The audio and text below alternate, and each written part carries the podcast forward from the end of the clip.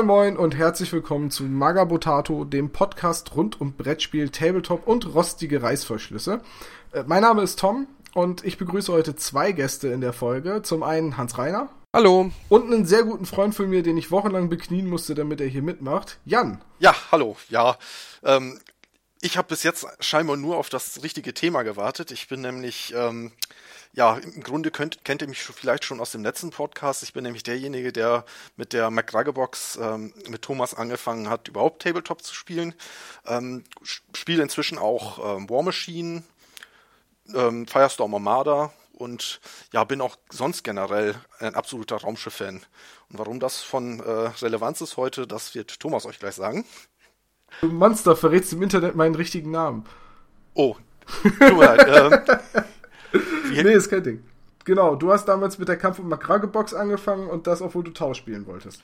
Richtig, aber als Einsteigerbox ähm, hat sich das geeignet. Ich hatte schon lange mit dem Gedanken gespielt, irgendwie mal Tabletop anzufangen, ähm, habe aber nie so richtig ähm, die richtige die richtige Rasse gefunden. Das war alles zu dunkel, äh, zu düster und bin dann ja hab dann irgendwann rausgefunden, dass es die Tau gibt und die fand ich eigentlich ganz nett und damit habe ich dann angefangen.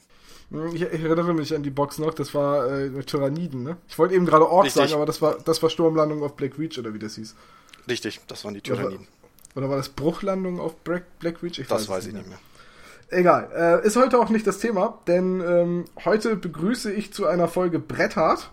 Wir reden über ein Brettspiel, nämlich Star Wars Armada von Fantasy Flight Games womit du gleich schon wieder ähm, auf Krawall gebürstet bist, weil Brettspiel, Tabletop, also ich bin da ja, ich tendiere eher dazu zu sagen, das ist ein Tabletop. Nee, also das ist tatsächlich eine größere Diskussion, die wir auch beide beim Spielen schon hatten, ob jetzt Star Wars Armada eigentlich ein Brettspiel oder ein Tabletop ist. Ich beharre allerdings auf meiner Meinung und sage, es ist ein Brettspiel. Mmh Warum? Äh, ganz einfach, weil man kauft einen Karton, in dem sind Modelle für beide Seiten drin, die sind pre-painted, da sind Marker drin, da, da, da, man spielt es mit Pappkärtchen und man hat tausend Zusatzkarten und es, und es gibt einen Messstab, das ist ein Brettspiel. Also der, der einzige Unterschied zu Warhammer 40k, zum Beispiel der zweiten Edition, ist, dass die Figuren vorbemalt sind. Ja, aber die sind vorbemalt und schon fertig zusammengebaut. Das ist doch kein Tabletop. Also für mich äh, muss ich sagen, fängt das an, sobald ich sage, okay, ich habe, äh, ich ziehe die Figuren nicht über ein Brett, sondern auch nicht nach einem Raster, sondern ich ziehe sie wirklich einfach über frei über ein, ein Feld ähm, und ich messe Distanzen mit einem Maß, mit einem Stab aus, habe halt einzelne Figuren dann ähm, geht das bei mir schon schon ganz ganz stark Richtung äh, Tabletop muss ich gestehen. Zusätzlich kann ich einzelne Figuren nachkaufen ja, also ich bin immer noch, ich bestehe immer noch darauf, dass es ein Tabletop ist. Also mit anderen Worten, Blood Bowl ist ein Brettspiel. Ähm, ich muss sagen, ich habe äh, Blood Bowl immer noch nicht gespielt. Ähm, auf jeden Fall hat es schon mal ein Brett als Unterlage, von daher genauer kann ich es leider nicht sagen. Wie gesagt, ich habe es bis heute noch nicht gespielt. Also ich bestehe darauf, dass bei einem Tabletop Figuren zusammengebaut und bemalt werden müssen. Ansichtssache. Da kann ich ja auch gleich dazu sagen, ähm, ich bin immer so derjenige, der äh, sich, der sehr gerne die Spiele spielt, aber ja, mit dem Bemalen muss ich sagen, habe ich es nicht so. Da hänge ich ja doch ein wenig ähm, mit zurück, muss ich gestehen. Äh, deswegen hast du dich jetzt für ein Spiel entschieden, wo es so pre-painted Quatsch gibt. Es war auch ein Faktor, aber wie gesagt, generell bin ich einfach auch interessiert an, ähm, an, an Raumschiffen und Science Fiction. Okay, bevor das hier in den Glaubenskrieg äh, ausartet, äh, lass uns mal kurz erklären, was äh, Star Wars Armada ist. Freiwillige vor. Hans-Reiner, du machst das immer so gut. Ach nee, wieso immer ich? Okay. äh, ja, also Star Wars Armada ist meiner Meinung nach ähm, ein Hybrid aus Tabletop und Brettspielen mit deutlich mehr Tabletop-Anteilen als Brettspielanteilen, dadurch, dass die Figuren frei auf dem Tisch manövrieren ähm, und es eben kein Spielbrett gibt. Das Spiel wird auf einer sehr großen Fläche gespielt, immerhin 90 mal 180 Zentimeter bei einem regulären Spiel, was es auch eigentlich, finde ich, aus der Domäne der Brettspiele ziemlich raushebt. Für die wenigsten Brettspiele brauchst du einen ganzen Esstisch und dann noch was. Ähm, das ist vielleicht auch einer der etwas unpraktischeren Faktoren, aber da kommen wir dann später drauf. Worum geht's? Es geht darum, dass man im Star Wars Universum die großen Schlachten spielen kann. Das heißt, Schlachten, in denen man Sternenzerstörer gegen Flotten der Rebellenallianz lenken kann und bei denen tatsächlich die Raumjäger mehr eine untergeordnete Unterstützungsrolle spielen. Ähm, von daher ist es auch was komplett Neues und in diesem Maßstab gab es das so für Star Wars meines Wissens noch nicht. Ja. Also böse Zungen haben das Spiel im Vorfeld ja äh, das größere X-Wing genannt. Aber warum das Spiel eigentlich nicht wie X-Wing ist, darauf wollte ich später sowieso noch kommen. Also es ist, es ist natürlich das gleiche Universum und es gibt die gleichen Schiffe, aber während die in X-Wing die Hauptspielelemente sind, sind sie halt in äh, Fire, äh, schon wieder, ich will immer Firestorm Armada sagen. Ähm, das ist der Freud, äh, der ist daran schuld. Nee, also spielen die halt in Star Wars Armada eine untergeordnete Rolle und sind halt eigentlich mehr so in Staffeln zusammengefasste Token. Die allerdings den großen Schiffen auch durchaus gefährlich werden können. Ja, ja. Hm. Das Spiel ist ja jetzt noch recht neu. Hans-Reiner, du hast ja schon Unboxing im Blog ja. gemacht und ich weiß, dass du auch noch eine Review planst, die jetzt äh, demnächst dann auch kommen soll. Fast fertig irgendwie. Das ist das höre ich gerne. Das heißt jetzt auch, wir haben es wahrscheinlich alle noch nicht so oft gespielt. Ich habe es jetzt zweimal gespielt, beide Male mit dir, Jan, weil du es dir gekauft hast. Hans Reiner, wie oft hast du es bisher gespielt? Ähm, ich habe jetzt eins, zwei, drei, vier Spiele. Ich habe drei Spiele gemacht äh, gegen, gegen tatsächliche Gegner und ich habe äh, zum, zu Beginn einfach mal, als ich es dann auch ausgepackt habe, auch zwei Spiele gemacht, die ich dann einfach mal gegen mich selber gespielt habe, weil ich äh, die Regeln immer gerne einmal so ausprobiere. Ähm, also im Grunde aber drei, äh, drei richtige Spiele. Das ist jetzt wahrscheinlich noch nicht so viel, dass wir wirklich taktisch absolut in die Tiefe gehen können, aber ich glaube, wir können damit schon einen ganz guten erst, ersten Eindruck vermitteln. Ich maße mir auch dennoch an, jetzt schon zu sagen, ob mir das Spiel gefällt oder nicht, obwohl ich es jetzt erst zweimal gespielt habe. Also ich, ich denke mal, bei den Spielen, die wir bisher gemacht haben, und zwar wir alle, kommt wahrscheinlich ein, äh, sehr, sehr, die, die sehr, sehr starke Einschränkung, dass man es halt nur mit der Grundbox spielt. Ich weiß nicht, wie es bei euch ist. Ich habe alle Spiele bisher mit der einen Grundbox bestritten, die ich habe. Ähm, das hat meiner Meinung nach deutlich mehr Möglichkeit und mehr Tiefgang, als mit der gleichen X-Wing Startbox zu spielen. Aber ähm, es ist im Grunde genommen wahrscheinlich trotzdem das gleiche Problem, um das Spiel einschätzen zu können wenn du, wenn du X-Wing, sag ich mal, zum, zum heutigen Tag oder meinetwegen auch nur nach Erscheinen der Schiffe der Welle 2 mit X-Wing mit der Grundbox vergleichst, siehst du, dass du eigentlich mit der Grundbox noch nicht mal an der Oberfläche des Spiels kratzt. Ich glaube, das ist, das ist bei Star Wars Armada tatsächlich genau so. Das ist genau das, worauf ich hinaus wollte. Und auf den, auf den Inhalt der Box und ob das ausreicht und so weiter, wollte ich später sowieso noch kommen. Richtig. Aber ich, ich, ich gebe dir auf jeden Fall schon mal in dem Punkt recht, dass das Spiel wahrscheinlich noch viel, viel mehr Potenzial hat, als man mit der Grundbox äh, ich, erschöpfen kann. Ich ja, denke, es wird vor allen Dingen, also was, was für mich als ganz wesentlicher Eindruck hängen geblieben ist, ähm, ich habe das erste Spiel mit meiner Frau gespielt, ähm, ich habe auch mein erstes X-Wing-Spiel mit meiner Frau gespielt und seitdem noch das eine oder andere weitere. Ähm, meine Frau, muss ich dazu sagen, ist nicht im Hobby, ist, spielt hin und wieder mal, wenn wir mit Freunden Brettspieleabende machen, spielt sie gerne mal Brettspiele mit oder so, aber sie ist kein Gamer im klassischen Sinn. Ähm, und das ist ein ganz wichtiger Punkt. Während X-Wing definitiv noch ein Spiel war, wo man sich irgendjemanden nehmen konnte, der irgendwie Star Wars mag und viele, viele Leute, die ich, viele Freunde, die ich habe, spielen es auch mit ihren Kindern, die teilweise noch deutlich unter zehn Jahre alt sind. Ähm, bei X-Wing geht das. Bis zu einem gewissen Punkt jedenfalls. Bei Star Wars Armada geht das nicht. Das ist der, der, der große, große Unterschied. Also wir, wir haben es eine Runde gespielt und äh, das kam auch alles soweit durch. Also es war soweit klar, die Regeln, aber es kam dann halt schon häufiger der Einwand, das ist aber arg viel Regeln jetzt und geht es nicht einfacher. Den hat man bei X-Wing tatsächlich nicht gehabt am Anfang. Das, das ist, finde ich, ein wesentlicher Unterschied, was es auch eher in die Tabletop als die Brettspielecke rückt ist die schiere überwältigende Menge an Optionen, die man hat. Mhm. Ich habe bei X-Wing mal bei, sehr engagiert bei einer Partie zugeguckt und habe selbst nur den, im Prinzip den Vorgänger dieses Wings of Glory oder hieß es Wings of War äh, mit den Doppeldeckern, das habe ich mal gespielt und X-Wing erinnert ja eigentlich ganz stark daran, nur das die Würfel haben, wiederum eine nicht. Form. Ja, aber es ist im Prinzip genau das gleiche, weil du legst äh, Sch Schablonen an und fliegst denen entlang und kannst Manöver durchführen und schießt aufeinander. Also äh, die Grundidee ist quasi dieselbe, aber wahrscheinlich ist die Spielmechanik eine ganz andere und Leute, die beides kennen, sind jetzt schon dabei, wütende Kommentare zu schreiben, auf die ich mich jetzt schon freue.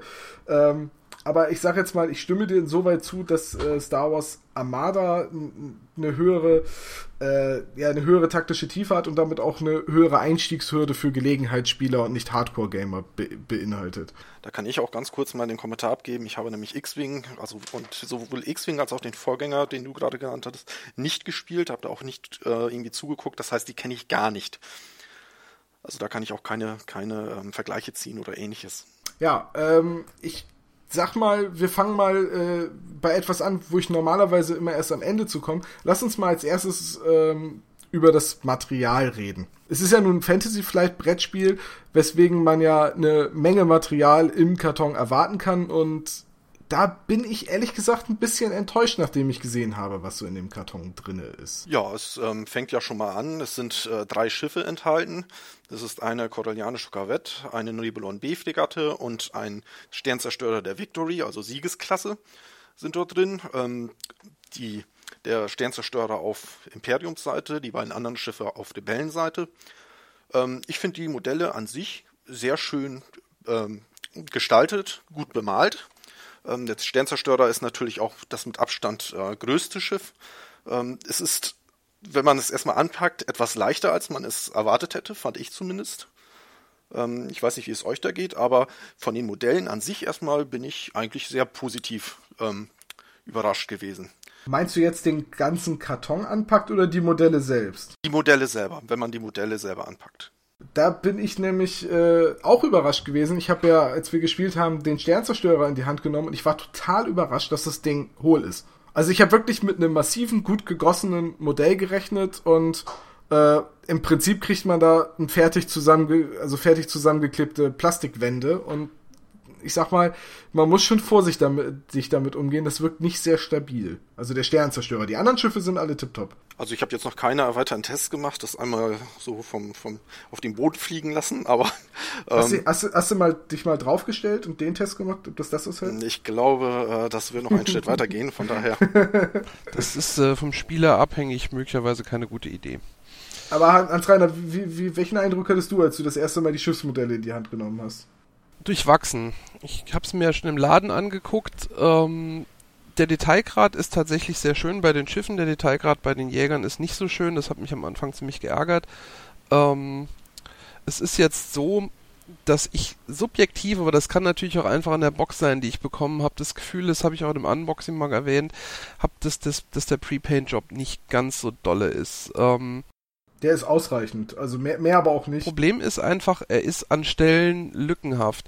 Während ich sagen muss, dass zum Beispiel die X-Wing-Modelle, die ich habe, eigentlich alle flächig sehr gut bemalt sind, ist mir an den Modellen teilweise jetzt aufgefallen, dass Washes nicht konsequent an alle Stellen kam und so. Es macht halt ein bisschen gehetzten Eindruck, was jetzt erstmal nicht schlimm ist, aber was natürlich vor dem Hintergrund, dass das Spiel ein ganz anderes Preisschild als der Vorgänger hat, schon relevant ist. Also wie soll ich sagen, wenn ich mir einen Millennium Falcon für 25 Euro kaufe ähm, und gucke mir die Bemalqualität von der Figur an und vergleiche die jetzt mit dem Victory Star Destroyer, da, da hätte ich mir ein bisschen mehr gewünscht für den anderthalbfachen Preis. Da kommen sicherlich solche Sachen zum Tragen, wie dass die Bases sehr viel aufwendiger zu produzieren sind, dass generell wahrscheinlich seit längerem mal ein Preisaufschlag notwendig geworden ist, weil die Produktionskosten auch nicht weniger werden. Ähm, aber es, es bleibt so ein bisschen schaler Geschmack, wenn du siehst, was bei X-Wing ging und jetzt dann anscheinend nicht mehr geht. Also ähm, den Pre-Painted Job, also bei deinen Schiffen, ich habe sie jetzt nicht mit einer Lupe inspiziert, aber den fand ich, ich, soweit, ich fand den auch soweit okay. äh, in Ordnung. Wobei ja, man aber sagen muss, dass ich natürlich auch ähm, ja äh, mehrmaliger Steniker bin. Äh, von daher. Also er, er, ist auf jeden Fall nicht schlecht, aber ich finde, äh, aber gut, das ist auch ein Trend, der mir für mich persönlich auch bei X-Wing-Modellen aufgefallen ist, dass die, dass die Gesamtqualität ein bisschen zurückgegangen ist. Es ist sicherlich noch auf einem höheren Standard bemalt, als die meisten Spieler ihre was auch immer Tabletop-Figuren bemalen. Von daher kann man sich darüber streiten, ob das schlimm ist. Ähm, aber ich, es ist halt ein Punkt, den ich erwähnen möchte. Von, von den Sculpts her fand ich die Schiffe eigentlich sehr gelungen, alle drei. Was mir sehr positiv aufgefallen ist, äh, sie haben endlich mal angefangen, Triebwerksflammen reinzumalen. Das, das ist stimmt, zwar, ja. das ist vielleicht zwar ein, ein, kleines, nickeliges Detail, aber das ist eins, das finde ich unheimlich viel zur Stimmung auf dem Spieltisch beiträgt. Wobei man jetzt auch dazu sagen muss, dass das beim, äh, bei, beim Sternzerstörer nur so ein leichtes hellblau hinten in den Turbinen oder wie auch immer man das schimpfen will, ist und bei den äh, Imperial, äh, ich wollte jetzt imperialen Schiffen sagen, bei den Rebellenschiffen ist es halt auch nur so ein bisschen Tüpfel, Rot. Ja, eine tüpfelgelbe Farbe. Nein, es ist, es ist nichts Herausragendes, aber es ist was, was ich bei X-Wing-Schiffen immer vermisst habe und was viele Leute einzeln nachmalen und wo ich halt auch sage, das wäre jetzt nicht so viel extra Aufwand gewesen, da ein bisschen Farbe reinzutun, das wertet das Modell enorm auf. und äh, macht nicht wirklich mehr Arbeit. Da finde ich es schön, dass an sowas gedacht worden ist. Ähm, ganz andere Baustelle sind halt die Jäger. Da muss ich sagen, ist mir inzwischen auch bei einem TIE Fighter ein Flügel schon abgebrochen. Das fand ich ein bisschen ärgerlich. Ähm, ja, das ist auch eine Sache, die mir aufgefallen ist ja. äh, bei deinen TIE Fightern, Jan. Äh, die, die sind ja in so eine, in so einen, immer so in Dreier-Schwadronen in so eine äh, Plastikhalterung gesteckt, in so eine Schwadronhalterung. Und äh, da wirkt es teilweise so, dass die Flügel von den TIE Fightern unten durch den Fuß, in den sie reingesteckt werden, so ein bisschen zur Seite weggedrückt werden und dann halt einfach nicht äh, vertikal an den Seiten runtergehen, sondern so leicht nach außen gebogen sind. Das war aber auch schon ähm, vor dem Einstecken bereits so. Also die, die äh, sind das nicht ganz gerade. Leider gewesen, das Material, das ist nicht der Fuß. Der Fuß ähm, passt eigentlich. Das ist so. Das ist also einfach nur das Weichgummi, aus dem die Modelle sind. Weil genau. das muss man auch, auch, nämlich dazu sagen, also man kriegt auf keinen Fall irgendwie Resin-Modelle oder auch irgendeine Form von Restik, sondern es ist einfach Plaste. Und äh, die, die Jägerstaffeln, also die X-Wings und die TIE Fighter, sind auch einfach aus Weichgummi. Und unbemalt. Genau, die sind natürlich dann noch unbemalt. Was ich da noch auch noch kurz erwähnen wollte, ist, dass man da auch ähm, ja unterschiedliche, ähm, die sind ja immer in Staffeln zu jeder drei Schiffen äh, werden die auf eine Base gesteckt. Und ähm, ich fand das eigentlich ganz interessant, dass es da auch wirklich unterschiedliche ähm, Formationen gibt. Ähm, dass es zum Beispiel, ja, wo die einfach absteigen, nebeneinander fliegen, wo einer vorfliegt, die anderen hinterher, umgekehrt. Fand ich ein ganz lustiges Detail. Ähm, ja, das bringt ein bisschen man hätte auch alle, man hätte, Tisch, ne? Genau, man hätte auch einfach alle, ähm, alle Formationen gleich machen können. Und so ja, fand ich, fand ich äh, ein ganz interessantes Detail. Das stimmt, ja. Das ist auf jeden Fall nett, weil das bringt ein bisschen Abwechslung. Das sieht nicht so langweilig aus, wenn die jetzt einfach alle in so einer Dreierreihe fliegen würden. Ne? Äh, da hast du auf jeden Fall recht. Das, ist ein nettes kleines äh, Augenmerk. Ähm, gut, abgesehen von den Schiffen, die ja, ich sag mal, für uns Brettspieler ich ziehe das durch, ähm, für, für uns Brettspieler die, die wichtigste, äh, das wichtigste Augenmerk sind, sind da ja auch Marker und ähm, Spielkarten enthalten. Und da muss ich ganz ehrlich sagen, da war ich ein bisschen enttäuscht davon, wie wenig eigentlich. Also äh, eigentlich hat man von allem immer so gerade so ausreichend, aber Würfel und sonstige Spielfeldmarker, man stößt schnell an seine äh, Grenzen. Was ich vor allen Dingen interessant daran fand, äh, meiner Meinung nach, ist eine sehr hohe Box, ähm, die Star Wars Armada Box. Ähm, man hätte auch fast mit der Hälfte äh, auskommen können, denn es ist sehr viel Leerraum in diesen Boxen äh, in, oder in dieser Box.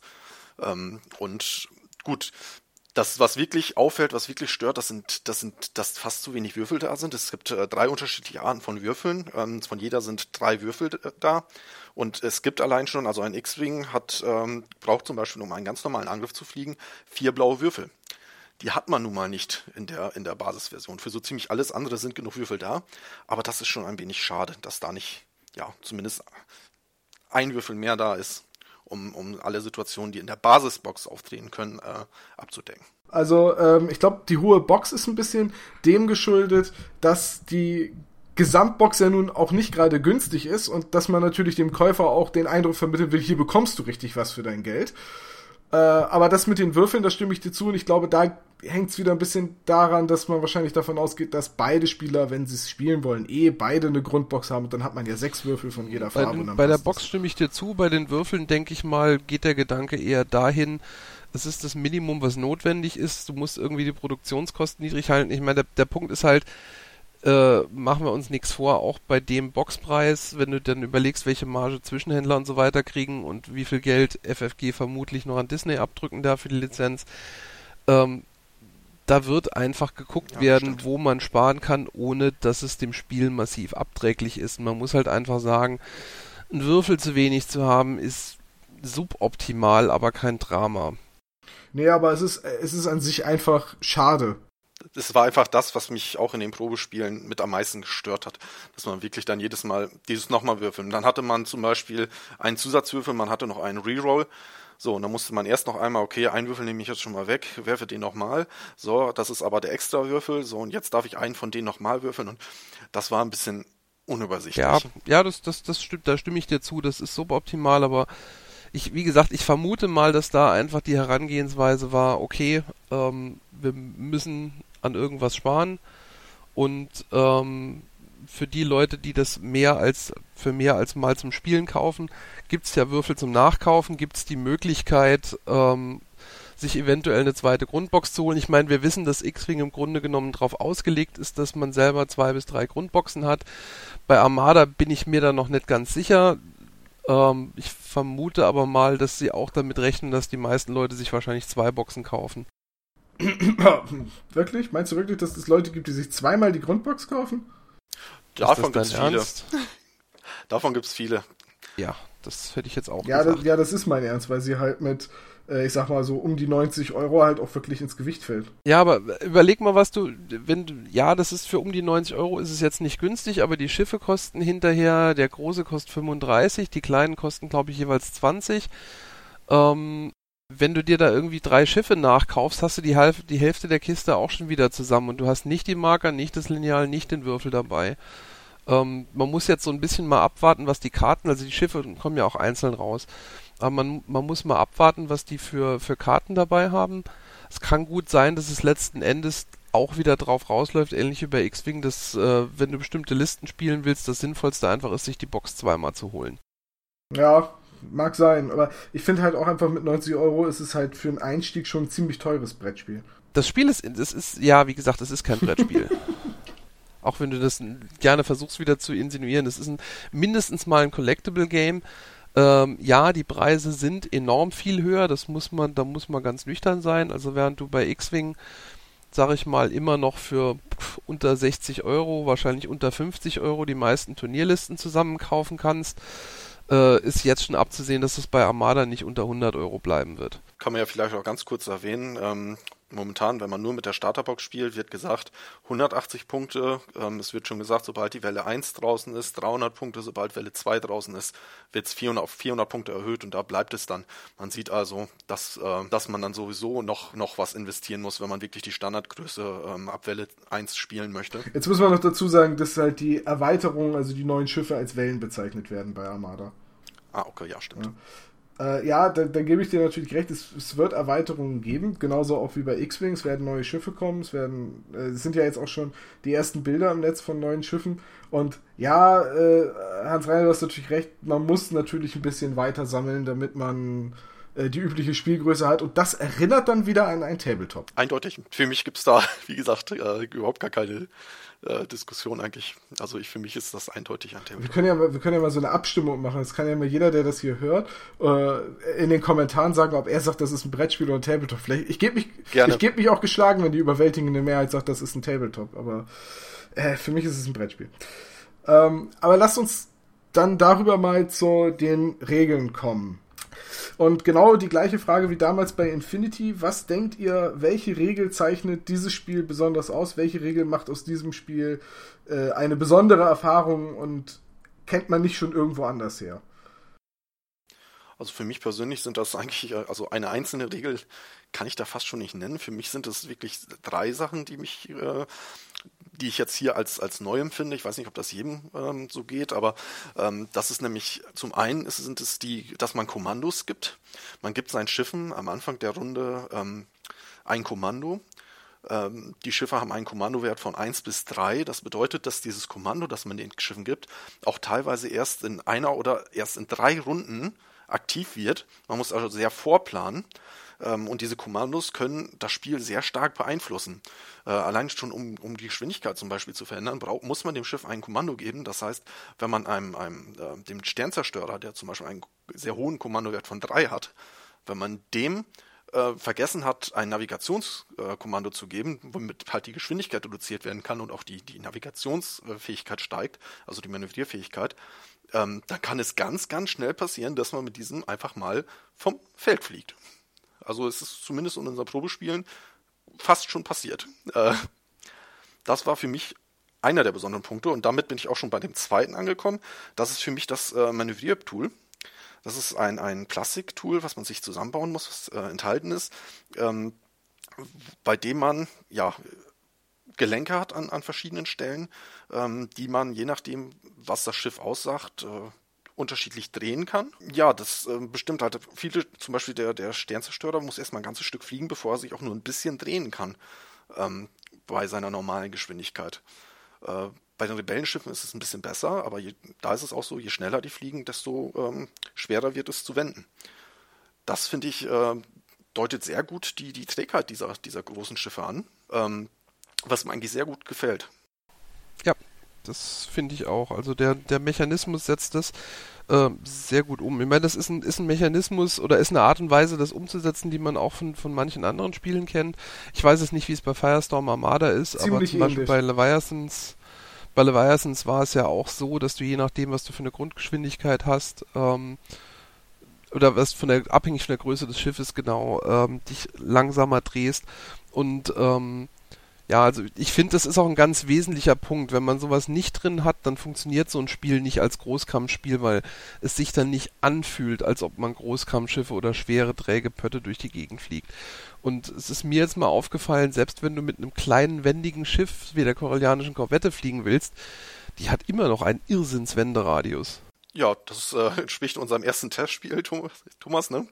Ähm, wir sind ja das erste Mal mit volle Kraft aneinander vorbeigeflogen und haben eigentlich dann die nächsten drei Runden nur noch damit verbracht, irgendwie versuchen zu wenden, äh, um wieder in Feuerreichweite voneinander ja, zu kommen. Ja, aber da, da, muss ich auch wieder ganz ehrlich sagen, das, was ihr jetzt beide, äh, oder was, was du hauptsächlich an, an dem Spiel so lobst, das ist auch etwas, was mich so ein bisschen stört.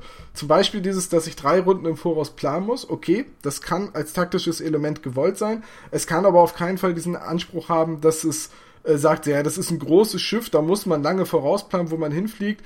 Ähm, es muss doch möglich sein, dass ein großes Schiff mit wie viel tausend Mann Besatzung in der Lage ist, seine Staffeln zu koordinieren und gleichzeitig zu wenden. Gerade weil es so viel tausend Mann Besatzung hat. Ich weiß nicht, hast du schon mal in großen verteilten Teams gearbeitet? Wo du irgendwo eine Anweisung gegeben hast und dann mal geguckt hast, was am Ende nach zwei Stunden am anderen Ende des Gebäudes ja, rauskam. Deswegen unterteilt man sich ja weiter. Deswegen hast du ja einen Ja, Navigator eben. Und je weiter du es unterteilst, je mehr, je mehr Ebenen du einziehst, umso mehr Raum gibt's für Missverständnisse, umso mehr Raum gibt's für Interpretationen, gut gemeinte Wünsche, Vorstellungen, wie der Chef sich's eigentlich gedacht hat. Nein, ich, ich, ich weiß nicht. Ich finde immer noch, dass ein, dass ein Großkampfschiff in der Lage äh, sein sollte, seine Staffeln gleichzeitig zu koordinieren und zu wenden. Weil das, ein, weil das eine ist ein, äh, einer kann es ja, kann, kann es ja, ja, auch. Aber nicht, aber, aber nicht so, äh, dass ich es wirklich gleichzeitig machen kann, sondern ich kann ja jede Runde nur einen Befehl geben oder muss die Token genau. ansammeln. Du kannst dir Marker aufheben und damit schon mal Sachen in die Pipeline laden und dann kannst du in einer Runde drei Marker ausgeben und ein Kommandorad nutzen, oder? Das bedeutet ja. aber, dass ich die ersten drei Runden meine Befehle oder meine ersten wie viele Runden auch immer meine Befehle nur nutze, um diese Marker anzusammeln, damit ich sie später ja, nutzen das, kann. Ja, das, das simuliert aber tatsächlich den realen Umstand, dass in der Hitze des Gefechts nicht mehr alles flüssig läuft. Das ist, das ist auf, auf realen Schlachtschiffen, auf, auf Marineschiffen was, was tatsächlich passiert. Ich möchte mal Wenn du ganz ja. kurz einwerfen, ähm, weil da jetzt schon von äh, geredet wurde. Es gibt halt zum einen die Kommandoräder, zum anderen gibt es Kommandomarker. Kommandoräder sind das, was man einstellt. Wenn man den nicht sofort benutzen kann, kann man den speichern ähm, und in einer schwächeren Variante dann später benutzen. Das sind dann die Kommandomarker. Nur mal für die Leute, die die Regeln noch nicht ja. kennen, weil das jetzt gerade hier schon angesprochen wurde. Ja, es ist gut, dass du es nochmal sagst. Also ich glaube, das ist aber ein Punkt, wo wir uns nicht einig werden, Hans Reiner, weil äh, du sagst, das ist realistisch. Ich würde eher sagen, es ist realistisch, wenn man ein bisschen äh, weniger vorausplanen müsste. Ja, aber okay, dann kommen wir nochmal vom Spieldesign-Punkt da drauf zurück. Ähm, das ist auch ein Weg, um enorm große, enorm starke Schiffe etwas einzubremsen. Wenn ein Sternenzerstörer genauso flexibel wäre wie eine korellianische Korvette, dann würden wir in drei Monaten, wenn der Graben raus ist, nur noch dicke Pötte sehen. Weil es einfach keinen Nachteil gibt. Wenn du zwei oder drei von denen hast und dich hinreichend gegen die ein, zwei schnellen Schiffe absichern kannst, bläst du dann nämlich jede Runde so ein Schiff aus dem Wasser. Da kommen wir dann später noch hin, wenn wir uns das, das akute Balancing angucken. Ich meine, ihr habt jetzt drei Spiele gespielt. Bei wie vielen Spielen davon haben die Rebellen gewonnen? Äh, ein. Nee. Ein Spiel Nö. bei mir. Ja, doch, ja, bei dir. Das war nicht Aber die, die beiden Male, die wir Spiel. gespielt haben, haben beide Male, die, hat beide Mal das Imperium gewonnen. Einmal, weil du es gelenkt hast und einmal, als ich es gelenkt habe. Genau, und dann guckt euch mal weiter um und dann wirst du sehen, dass dicke Pötte nicht wirklich benachteiligt sind. Und ähm, ich, ich denke mal, zum einen kommt da bei diesem Ansatz ein simulationistischer Ansatz raus, das ist das, was wir vorhin beschrieben haben, von wegen Realismus oder wie man sich es auch nur vorstellt oder wie es in den Filmen dargestellt wird. Das andere und sehr viel wichtigere Element ist dann aber auch einfach vom Spieldesign her. Also wie mache ich es attraktiv, alle Arten von Schiffen zu benutzen und nicht nur Sternenzerstörer. Mhm. Ich möchte noch ganz kurz einmal darauf zurückkommen. Ähm, du hattest, äh, Tom, du hattest dich gerade darüber beschwert, ähm, dass man so weit vorausplanen muss. Ich hatte am Anfang ähm, noch gesagt, es gibt drei Regeln, die für mich äh, das herausstellen. Äh, zwei hatte ich genannt. Die dritte für mich ist immer, das ist noch das Feuern, bevor ich mich bewege. Das bedeutet aber auch, ähm, also alle Schiffe schießen, bevor sie sich bewegen dürfen. Und das bedeutet, ich muss so ein bisschen vorausplanen, wo wird mein Gegner gleich sein oder in der nächsten Runde. Das ist für mich, und das Manöver-Tool macht das auch einschätzbar. Das heißt, ich muss auch wirklich da vorhersehen, okay, wie wird mein Gegner fliegen oder was für Optionen hat er überhaupt. Und wenn es zum Beispiel ein, ein schwerer Pot ist, dann kann ich davon ausgehen, okay, der wird jetzt nicht unbedingt ein, ein ähm, Navigationskommando haben. Also ist es relativ vorhersehbar, wo er sich gleich befinden wird. Und das ist für mich eigentlich auch eine der, der interessanten Sachen, weil es äh, sehr taktische Schachzüge äh, erlaubt, wo man dann wirklich den Gegner sozusagen in eine Falle lockt. Mm, ja, weiß ich nicht, ob ich, also da kann ich glaube ich noch nicht so viel zu sagen, weil ich hatte nicht das Gefühl, dass ich bei dem Spiel jetzt besonders gut vorausahnen kann, wo mein Gegner gleich sein wird. Das mag an der mangelnden Spielpraxis liegen, aber äh, bei anderen Systemen, wo ich mich erst bewege und dann schieße, habe ich, habe ich trotzdem das Gefühl, auch da muss ich mich drauf einstellen, wo ist mein Gegner gleich, weil ich ja meine Bewegung entsprechend planen muss. Und äh, ich hatte das Gefühl, ehrlich gesagt, nicht, dass ich großartig vorausplanen kann, wo du mit deinen Rebellenschiffen dann bist oder äh, wo der Sternzerstörer nächste Runde ist. Und Gut, das lag auch mit dran, dass ich bei meinen Rebellenschiffen mit sehr hoher Geschwindigkeit geflogen bin. Und äh, zu diesem Navigationstool, das ist ja so eine, das ist ja so ein langer Stab, der quasi an mehreren Enden unterteilt, also an mehreren Stellen unterteilt ist, so dass man ihn so ein bisschen einknicken kann, äh, um quasi eine Route abzustecken, die das Flugzeug flie äh, Flugzeug das Raumschiff fliegen wird. Äh, ist jetzt keine so neue Idee, weil Firestorm Armada macht es im Prinzip genauso. Große Schiffe haben so einen äh, Trägheitsmoment. Das heißt, man muss irgendwie immer erst zwei Zoll geradeaus fliegen, bevor man eine 45-Grad-Kurve fliegen kann. Und dann muss man wieder zwei Zoll geradeaus fliegen, bevor man in eine äh, Richtung drehen kann. Ähm, gut, bei Firestorm kann ich jetzt meine Geschwindigkeit nicht anpassen. Ich kann mit den Schiffen nicht langsamer und nicht schneller werden. Das ist aber in dem Spiel, glaube ich, dessen geschuldet, dass das kleinste Schiff dass es gibt eine Fregatte ist und dass man so viele Schiffe hat, dass man das nicht immer aktuell halten kann, wie schnell fliegt mein Schiff gerade. Das ist natürlich in einem Spiel, wo ich mit drei, vier Schiffen unterwegs bin, was ganz anderes als in einem Spiel, wo ich zehn Schiffe mindestens auf dem Feld habe. Weiß gar nicht, ob das so ein Problem wäre, dass bei ich meine, ich habe schon Leute das Spiel spielen sehen, ich habe es noch nicht selber gespielt. Ich denke, das ist eher auch eine grundsätzliche Designfrage, welche Freiheitsgrade brauche ich für mein Spiel zu funktionieren. Und äh, das ist eine bewusste Entscheidung, ob man Bewegungsgeschwindigkeit anpassen, rein oder raus. Ja, bei Firestorm brauchst du es halt ähm, nicht, weil ähm, dir auch nicht so leicht das passieren kann, was bei Armada ja passieren kann, äh, dass du vom Spielfeld runterfliegst, weil die Schiffe sind halt auch viel kleiner und das Spielfeld ist dementsprechend dann halt einfach viel größer. Ja, wie gesagt, also ich, ich denke nicht, dass es ein äh, ist, wäre bei, bei Armada nicht machbar, sondern sowas ist in der Regel einfach eine Designentscheidung, wo profi wovon profitiert das Spiel. Naja, und, es, ist, äh, es ist insofern, wovon? natürlich ist es machbar, aber es ist insofern dann eher unkomfortabel, weil du hast in der Schwadron drei Schiffe und du hast eine Karte, die diese drei Schiffe darstellt und du müsstest halt für jedes Schiff irgendwie getrennt festhalten können, wie schnell fliegt das gerade. Legst halt einen Marker neben das Schiff. Ja, und mal bei Firestorm Armada hat man genug Marker mit Schaden an der Besatzung, Schaden ja, eben, an der Hülle das, das, das, das, das ist der Punkt. Du hast halt eh schon genug Marker. Es wäre kein Drama gewesen, noch einen dazu Ja, es wird dann aber auch extrem voll und unübersichtlich auf dem Tisch, wenn überall Marker rumliegen. Das ist es doch eh schon. Und man muss aber auch kurz dazu sagen, meiner Meinung nach ist, ähm, also bei Firestorm Armada finde ich den Begriff Armada wesentlich besser gewählt als bei Star Wars Armada, weil ähm, ja. Star Wars Armada ist für mich eher so eine Art Skirmisher mit großen Schiffen, weil die Anzahl an Schiffen, die man hat, einfach wesentlich geringer ist, aber dafür die Regeln pro einzelnem Schiff und auch die Optionen, die man pro einzelnem Schiff hat, ähm, wesentlich äh, umfangreicher ja. sind. Den Eindruck habe ich auch. Also vom, vom reinen Angucken, bei Armada hast du halt keine Ahnung, so die Spiele, die ich bisher geguckt habe, steht halt mal ein Schlachtfeldschiff auf dem Spiel und auf Spielfeld, dann ein paar Fregatten, dann ein paar mittelgroße Sachen, dann noch irgendwas anderes und du hast halt tatsächlich sowas wie eine richtige Raumflotte. Bei Armada würde ich bestenfalls sagen, du hast eine Flottille. Meinetwegen Zerstörer, Geschwader oder sowas. Ja, so, halt so eine kleine Handvoll Schiffe hast du halt, ja. Genau, also ich denke mal, die, die Größe, die wir am Schluss jetzt auch auf Turnieren sehen werden, wird sich nicht sehr von dem unterscheiden, was wir bei, bei X-Wing sehen. Von der Anzahl her, bei X-Wing hast du ja in der Regel irgendwas zwischen zwei und auf den größten Flotten, glaube ich, ja, acht TIE Fighter oder sowas. Und ich denke mal, Armada wird im Endeffekt auf das gleiche rauslaufen. irgendwas zwischen zwei großen Sternenzerstörern mit, mit äh, Fliegern dazu bis hin zu vielen, vielen kleinen Korvetten, aber das werden auch nicht mehr, also allein schon von den Punktkosten, die wir bisher von den Sachen kennen, werden das auch nicht mehr sein als 8, 9. Ja, also 10 wäre Maximum, wenn man wirklich absolut nur Korvetten mitnimmt und keine Upgrades. Genau, also wenn du nur Korvette B ohne alles spielst, bist du bei 390 Punkten bei Obwohl, 10. Dann kommt, fehlt auch noch der Commander, der Pflicht Den ist. Dann der verpflichtend ist, genau. Also ich denke mal, es wird im Endeffekt auf irgendwas zwischen 2 und 8 rauslaufen.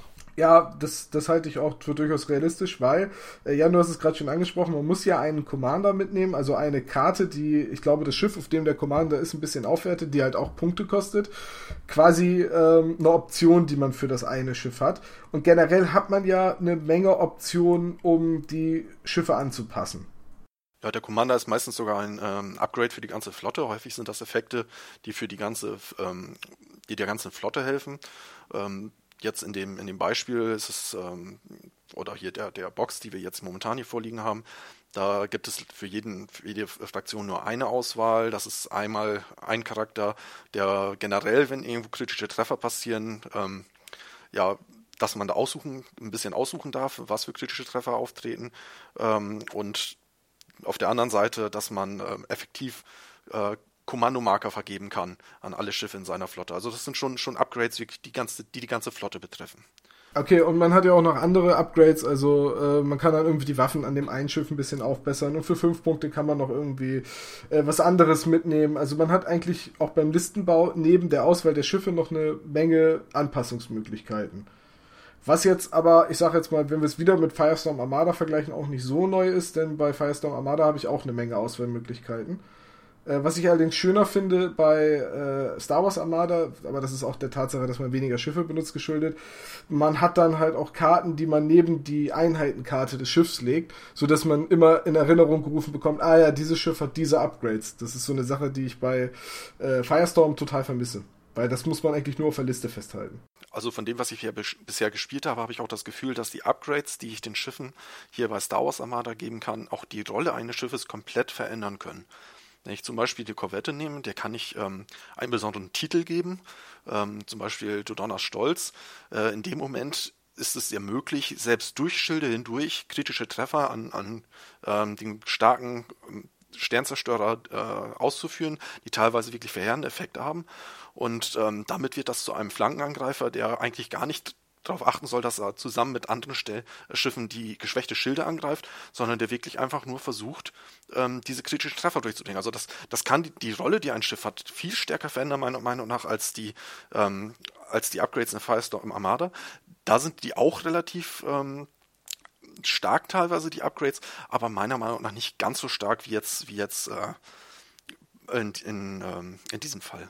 Nee, da, da muss ich dir auch zustimmen. Also die Rolle eines Schiffes in Firestorm Armada ändert sich durch die Upgrades nicht. Äh, aber die durch entsprechende Wahl der Upgrades kann sich generell deine ganze Taktik in Firestorm Armada ändern. Ja, selbst das ne, stimmt. das, das, auf jeden Fall, aber die Rolle eines einzelnen Schiffes kann man so nicht verändern. Also zumindest in den meisten ja, Fällen. Ja, in den meisten Fällen ein Zerstörer bleibt ein Zerstörer, ein Schlachtschiff bleibt ein Schlachtschiff. Aber äh, ja, gut, ob äh, ich weiß nicht, ob ich dir jetzt so uneingeschränkt äh, schränkt bei Star Wars Armada zustellen, aber es, es, bietet auf jeden Fall einen Variantenreichtum. Hans Rainer, was meinst du? Ja, das denke ich auch. Also, dem habe ich jetzt erstmal nicht viel hinzuzufügen, muss ich ganz ehrlich sagen. Okay. Ähm, das Spiel äh, dehnt sich ja äh, relativ äh, über, äh, nee, nochmal. Also das Spiel dehnt sich ja eigentlich überhaupt nicht aus. Man spielt halt seine sechs Runden und dann ist das Spiel vorbei. Ähm, ich muss ganz ehrlich sagen, wenn ich es jetzt nochmal spiele, habe ich keinen Bock mehr auf das einfache Hau drauf mit den Schiffen aufeinander losfliegen und gucken, wer zuerst den anderen abschießt. Äh, das macht nämlich auch bei, bei Firestorm Armada wenig Spaß. Und bei Star Wars Armada, ja, es ist, es ist halt auch das, was wir schon angesprochen haben. Es macht in der Grundbox keinen großen Spaß, mit den beiden Rebellenschiffen auf den Sternzerstörer zuzufliegen. Genau, weil das ist. Du merkst auch, das Spiel ist für die Benutzung von Missionen ausgelegt. Also. Ähm, ich denke auch mal, es ist nicht dahingehend gebalanced, dass du Vernichtung spielst. Ähm, auch wenn wir das jetzt von X-Wing über die Jahre hinweg gewohnt sind, dass das die Norm ist, äh, ich denke, davon wird man einfach abkommen. Ich hoffe ja auch immer noch auf ein schönes Missionssystem für X-Wing, aber äh, glaube nicht mehr dran. Ich kann dazu noch mal ganz kurz sagen, es gibt ja Missionsziele in ähm, Armada. Ähm, gibt es zwölf entsprechende Karten und zu, wenn man sich eine Liste baut, dann gehört dazu auch, dass man sich drei von diesen Missionszielen aussucht. Ähm, es gibt die in, in drei ähm, unterschiedlichen Variationen. Ähm, das war jetzt, glaube ich, Angriff, Verteidigung und Navigation. Ähm, kann mich kann mich täuschen. Ähm, und man muss aus jedem einen nehmen und das kann so etwas sein, das kann so etwas Einfaches sein, wie äh, dass einfach nur Minenfelder ähm, verteilt werden äh, auf dem Feld. Ach so, wie die überhaupt eingesetzt werden. Die Person, äh, deren Armee weniger Punkte beinhaltet, äh, kann sich aussuchen, ob er erster oder zweiter Spieler ist. Und dann sieht, kann sich der erste Spieler, sieht sich die Missionsziele vom zweiten Spieler an und darf davon eine aussuchen. Und äh, das sind meistens Sachen, die den zweiten Spieler ein wenig bevorzugen. Ähm, das können Sachen sein wie, dass zum Beispiel einfach nur ein Schiff äh, besonders starke Waffen, auf jeder Seite ein Schiff besonders starke Waffen hat, aber auch die doppelten Punkte äh, bringt, wenn es abgeschossen wird. Oder dass ein Schiff auf jeder Seite, ähm, dass alle Schiffe, die darauf schießen, äh, einen extra Würfel, Schadenswürfel bekommen. Ähm, und es auch doppelte Punkte bringt, wenn man es abschießt. Also oder dass ein Punkt im, ähm, was man vielleicht aus anderen äh, Spielen kennt, sozusagen als als ähm, ja Verstärkung äh, im Nachhinein das Spielfeld betritt und zwar an bestimmten vorgegebenen Punkten kann es das machen.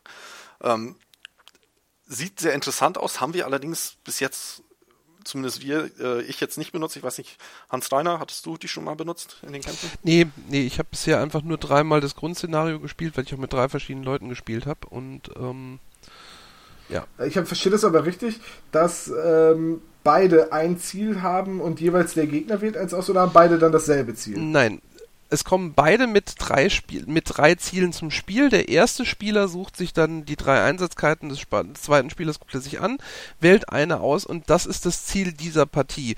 Und auf den Karten steht dann drauf, was genau gemacht werden muss. Da kann dann draufstehen, keine Ahnung, beide Spieler benennen ein eigenes Schiff, das XYZ tut und dafür gibt es aber mehr Siegpunkte, wenn es vernichtet so. wird.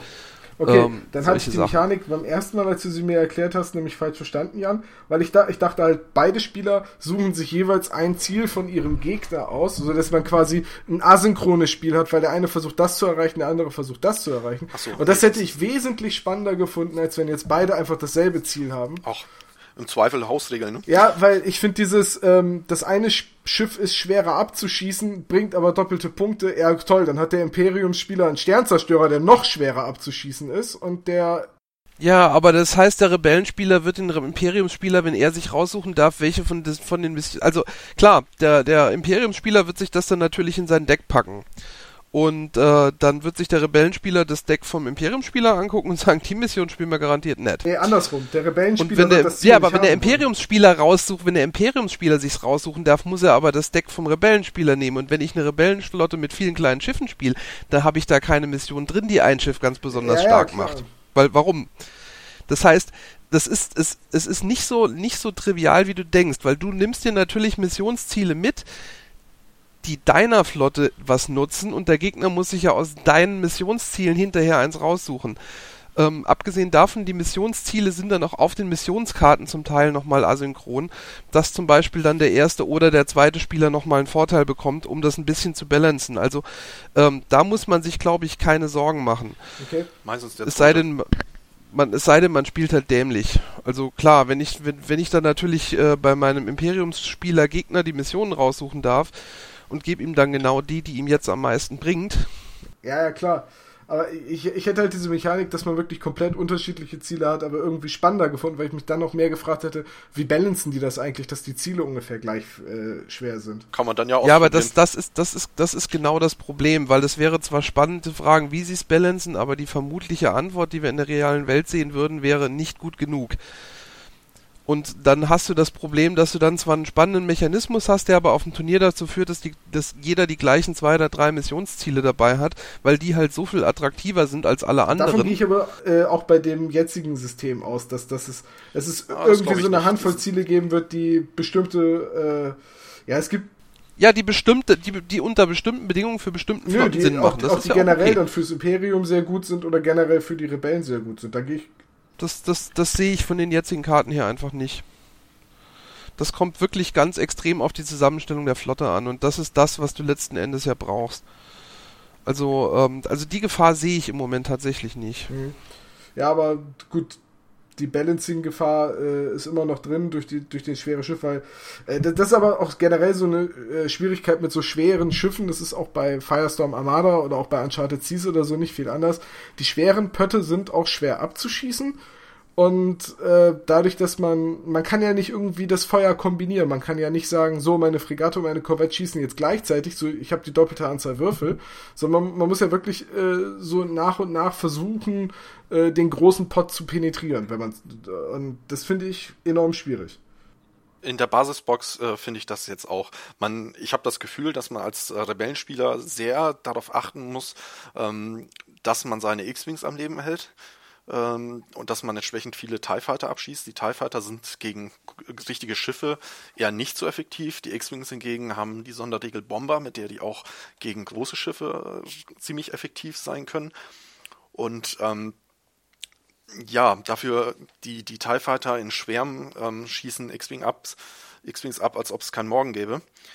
Und ähm, ja, ich könnte mir vorstellen, bis jetzt in allen unseren Spielen sind die X-Wings relativ früh, ab, früh abgeschossen worden. Wenn man ein bisschen die zurückhält, ähm, mit den eigenen großen Kampfschiffen auch versucht, TIE Fighter schon abzuschießen, könnte ich mir vorstellen, dass das doch auf dem Wendepunkt sein könnte.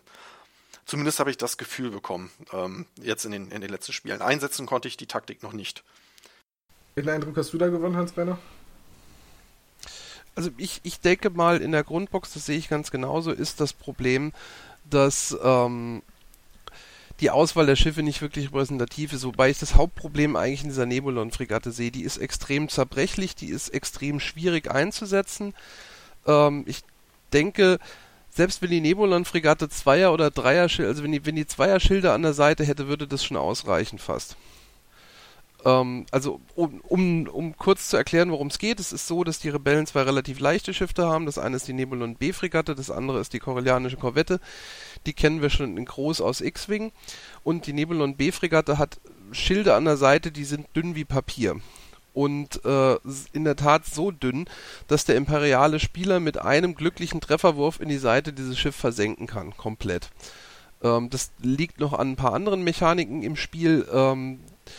Ich denke einfach, diese Nebulon B-Fregatte ist, ist ein sehr schwierig zu handelndes Schiff, das, ihre Stär das seine Stärken hat, ähm, die es aber in der Grundbox kaum zum Tragen bringen kann. Das ist mehr ein Zusammenstellungsproblem als alles andere. Ähm, ich sehe auch natürlich das Problem, dass schwere Schiffe zu balancen immer so eine Sache ist. Entweder sie sind zu schlecht oder sie sind zu gut in den meisten Spielen. Ähm, ich denke, dass man hier mit dem mit dem Verwendung der Kommandoräder einen ganz guten Job gemacht hat, weil man da tatsächlich extrem viel Potenzial verschenken kann, wenn man schlecht plant. Das macht die Schiffe einfach schwächer. Ähm, während die kleinen Schiffe mit nur einer oder zwei Runden Vorplanung dann noch relativ übersichtlich sind. Ähm, und was das, was das langsam runterbringen angeht, das täuscht. Ähm, das, ist, das ist nicht wirklich ein Problem, weil ich sag mal, wenn ich in einer Runde zehn Würfel gegen eine Schildsektion zum Tragen bringe, dann bringe ich in einer Runde zehn Würfel gegen eine Schildsektion zum Tragen. Ganz egal, ob die jetzt in einem, zwei oder im schlimmsten Fall sogar fünf Angriffen kommen. Das Fiese an den X-Wings zum Beispiel ist, dass sie aufgrund der Sonderregel Bomber, wie schon erwähnt, auch mit kritischen Treffern treffen und dass vor allen Dingen jeder kritische Treffer ein einzelner Event ist. Im Gegensatz zu X-Wing ist es nämlich nicht so, dass jeder gewürfelte kritische Treffer eine offene Schadenskarte bedeutet, sondern man kriegt nur eine offene Schadenskarte pro Angriff. Jetzt greift aber jeder X-Wing einzeln an. Das heißt, wenn vier X-Wings angreifen, kann ich vier Grits verursachen. Das könnte eine, eine große Breitseite von irgendeinem Schlachtschiff nie verursachen, weil das maximal einen Grit verursachen kann, egal wie viel gewürfelt werden. Also da ich, ich bin nicht der Meinung, dass das jetzt schon absehbar ist, ob es ein Problem ist. Was man sagen kann, ist, dass die Grundbox nicht wahnsinnig gut gebalanced zusammengestellt ist, zumindest mal nicht, solange man keine Missionen benutzt. Aber das ist bei drei Schiffen halt auch schwierig. Okay, dann machen wir mal das nächste große Fass auf. Ich glaube, äh, Regeln brauchen wir sowieso nicht alle in der Tiefe erklären, aber äh, lasst die kann man sich auch, sollte man vielleicht mal kurz nochmal erwähnen. Die Regeln gibt es beim Heidelberger Spieleverlag auf der Homepage auch zum Runterladen. Den Link können wir mit Sicherheit un unterhalb äh, in die Informationen später posten, wenn der, wenn der Podcast live Danke, geht. dass du mir immer da die Arbeit diktierst. Sorry. Aber das ist, finde ich, ganz, ganz toll, dass du das für die User machst. Nee, also das kann ich auch jedem nur empfehlen. Also ich, ich bin ein ganz großer Fan von Spielen, deren Regeln im Netz legal frei verfügbar sind, weil man sie sich mal angucken kann. Und ähm, das ist bei, wie schon bei X-Wing, ist es auch für Armada der Fall. Von daher denke ich auch, es macht keinen Sinn, jetzt im Detail zu viel auf die Regeln einzugehen. Wer da genaueres wissen will, kann sie sich einfach runterladen und kurz mal drüber ja, lesen. Genau, deswegen wollte ich jetzt ein bisschen äh, nochmal zum Thema Spiel Spaß kommen, weil dann könnt ihr beide nämlich sagen, wie viel Spaß ihr bisher mit dem Spiel hattet. Ja, ähm, dann fange ich vielleicht mal kurz an. Äh, also ich muss sagen, ähm, auch wenn die relativ einseitig waren jetzt jedes Mal, äh, die Spiele, es hat mir schon sehr Spaß gemacht, auch zu planen schon so, äh, wenn man sich dann überlegt, ah, wo ist denn gleich das feindliche Schiff, wo ist es denn? Äh, und wenn das dann genau passt und man dann wirklich die, die äh, komplette Frontbatterie seines ähm, Sternzerstörers einsetzen kann, äh, um sich den Weg frei zu schießen, äh, dann äh, ist das schon, schon ähm, ein ja, erhebendes Gefühl auch. Also es hat mir sehr viel Spaß gemacht, ähm, die Runden. Auch wenn ich jetzt, äh, das hört sich jetzt vielleicht komisch an, auch wenn ich jetzt sagen würde, so, so richtig erstmal auf weitere Spiele habe ich gar nicht mehr so viel Lust. Das hängt aber auch wieder mit diesem, mit diesem, ähm, ja, geringen Inhalt im Grunde dieser Starterbox zusammen. Also ich werde jetzt, denke ich, erstmal auf, auf die Welle 1 warten, äh, um da, um ja, dann weiter zu spielen, um weitere Spiele zu machen. Ähm, aber bis jetzt, also es hat mir sehr, eigentlich sehr gefallen, das, was ich bis jetzt äh, gesehen habe. Ich, wie geht's dir, Hans-Reiner? Also ich muss sagen, ich fand das, das erste Spiel war interessant, das zweite Spiel war ein bisschen nervig und ab dem dritten Spiel, also hauptsächlich, weil ich das Gefühl hatte, man kann mit den Rebellen eigentlich nichts reißen, ähm, beim dritten Spiel ging es aber so langsam. Ich denke mal, ähm, also mir macht es sehr viel Spaß. Ich war am Anfang sehr skeptisch, muss ich auch sagen, weil ich gedacht habe, ja, noch ein Spiel. Ich habe ja noch nicht genug. Ähm, ich denke aber mal, ich werde mir zumindest jetzt mal aus der Welle 1 und der Welle 2 noch das ein oder andere dazu kaufen, weil ich auch denke, ja, das hat viel, das hat viel Potenzial. Also ich, ich habe da Spaß dran. Es ist, ist vor allen Dingen kommt für mich halt wirklich zum ersten Mal seit langem beim Spiel das Gefühl auf eine richtige Flottille irgendwie einen ernsthaften Raumkampf zu betreiben, der mir nicht zu abstrakt ist, aber auch nicht zu sehr im Detail. Also ja, ich finde es super. Ähm, es ist halt, muss man ganz klar sagen, es ist nichts für Leute, die es super einfach haben wollen. Es ist deutlich komplexer als X-Wing. Aber ich habe das Gefühl, man hat auch das Gefühl, mehr auf dem Tisch zu tun. Hm, ja, gut, ich kann ja auch noch mal kurz sagen, wie es mir mit dem Spiel ging. Ähm, ich glaube, ich habe was anderes von dem Spiel im Vorfeld erwartet. Ich habe tatsächlich äh, mehr so eine äh, Unmittelbarkeit in der, in der Steuerung oder in dem, in dem äh, Bewegen der Schiffe erwartet, wie zum Beispiel bei X-Wing oder eben auch bei Firestorm Armada. Also ähm, mir war im Vorfeld nicht bewusst, wie weit im Voraus ich wirklich planen muss, wann ich wo sein will und weil ich, weil ich bei so einem Spiel, wo man abwechselnd dran äh, ist, halt immer auch das Gefühl habe, ich muss in der nächsten Runde ja auch wieder auf das reagieren, was mein Gegner gemacht hat. Und das ist ja gerade, wenn man das Imperium spielt, weniger der Fall, weil du musst eigentlich in Runde 1 schon überlegen, was dein Gegner wahrscheinlich bis Runde 3 gemacht hat, weil du kannst die Befehle, die du gegeben hast, ja nicht zurücknehmen oder verändern, sondern du gibst ja nicht jede Runde einen Befehl, sondern du deckst halt alle alle äh, jede Runde einen Befehl auf und den nächsten Befehl, den du gibst, der wird erst wieder zwei Runden später ausgeführt, weil du also drei Marker hast. Ich glaube, das kommt drauf an, wie du, wie du zu deinem Spiel, also was dein Spielstil ist. Also ich verstehe, woher du kommst. Ich, ich bin jetzt selber jemand, der spielt Tabletop in der Regel so, dass er eben nicht darauf reagiert, was sein Gegner tut, sondern äh, dass, also ich spiele so, ich habe einen Plan im Kopf und ich versuche meinem Gegner zu diktieren, wie ich das Spiel spiele und dementsprechend plane ich auch meine Ja, Züge. das mag auch ein bisschen an den Tabletops und auch Brettspielen liegen, die ich sonst so spiele, aber ich glaube, ich bin tatsächlich mehr so in der Reaktionsebene, wo ich sage, okay, äh, mal gucken, was er jetzt vorhat und dann versuche ich ihm irgendwie in die Suppe zu spucken. Und äh, das geht halt auf der Rebellenseite wesentlich besser als auf der Imperiumseite und deswegen ist es halt auch dazu gekommen, dass ich in meiner ersten Partie mit dem Sternzerstörer fast vom Spielfeld runtergeflogen bin, weil ich halt total unterschätzt habe, wie lange das dauert, bis man das blöde Ding abgebremst hat. Ähm, und dafür hast du, dafür hast du den nach, wobei das kann nicht sein, das Ding kann noch maximal zwei fliegen. Also das dauert eine Runde, ist auf eins ab. Ja, aber wenn du die ganze Zeit keinen Abbremsbefehl gibst, weil du dir darüber, weil du sagst, ja, okay, ne, so, so schlimm wird's schon nicht werden, dann und dann fliegst du erstmal ein ganz schönes Stück geradeaus. Das ist einfach so. Ja, das, das, das ist richtig, aber ich meine, also wenn du sagst, die Rebellen haben es einfacher, ja, die Rebellen können schneller reagieren dafür haben die Rebellen aber den Nachteil, dass sie halt zerbrechlicher sind. Das heißt, äh, du kannst es dir, du hast zwar mehr Freiheiten, aber du hast wesentlich weniger Luft für Fehler. Ja, das ist dann das, was ich schmerzlich in meiner zweiten Also- Partie festgestellt habe. Ähm, es ist aber tatsächlich so, mh, das Spiel macht zwar, also macht sehr viel richtig, finde ich. Es hat mir trotzdem keinen sonderlich großen Spaß gemacht. Und ich kann gar nicht so richtig festmachen, woran das gelegen hat, aber ähm, mich hat's einfach nicht so, mich hat's nicht vom Hocker gehauen, mich hat's einfach wirklich nicht, nicht begeistert. Das war dieses, ähm, ja, man, man muss halt so, man muss so weit vorausplanen, das ist schön und gut, da kann man sich bestimmt dran gewöhnen, aber es ist auch irgendwie, ja, ich habe bisschen bei dem Spiel, also ich habe das Gefühl, das Spiel weiß nicht so richtig, was es eigentlich sein will. Also, Ein Tabletop. ja, aber es ist, fällt mir gerade echt enorm schwer, das in Worte zu fassen, warum es mir eigentlich keinen so großen Spaß gemacht hat. Ich, ich glaube, es war, es war zum Großteil wirklich dieses, dass ich mir ähm, schon drei Runden vorher überlegen muss, wo dann alles ungefähr sein könnte. Und wenn es dann eben nicht so kommt, weil der Gegner macht was anderes, als wa- was ich erwartet habe, dann kann ich darauf halt nicht reagieren, sondern äh, es dauert wieder drei Runden, so nach dem Motto, bis wieder einmal meine Befehle durchgelaufen sind und äh, dann ist das Spiel auch schon vorbei. Man spielt ja nur sechs Runden. Das konnte man wirklich in der, in der ersten Partie, die wir gespielt haben, merken. Da sind wir, wie gesagt, mit, mit ähm, ja, alle Schiffe äh, sind eigentlich so schnell geflogen, wie sie konnten. Wir sind einmal aneinander vorbeigeflogen und dann haben wir den Rest des Spiels Probleme wieder zu wenden, ähm, um wieder in Reichweite zu kommen. Das stimmt natürlich. Ich denke, das ist aber auch ein Punkt, äh, der auf jeden Fall besser wird. Wenn man das ein paar Mal gespielt hat, dann merkt man, okay, ich muss hier schon mal vorsehen, mich vorsehen. Vielleicht sollte ich in der ersten Runde schon mal einen Navigationsbefehl geben. Ich will den zwar nicht sofort ausgeben, aber dann habe ich den schon mal auf Vorrat, kann den später äh, einsetzen, um dann doch noch meine Geschwindigkeit anzupassen.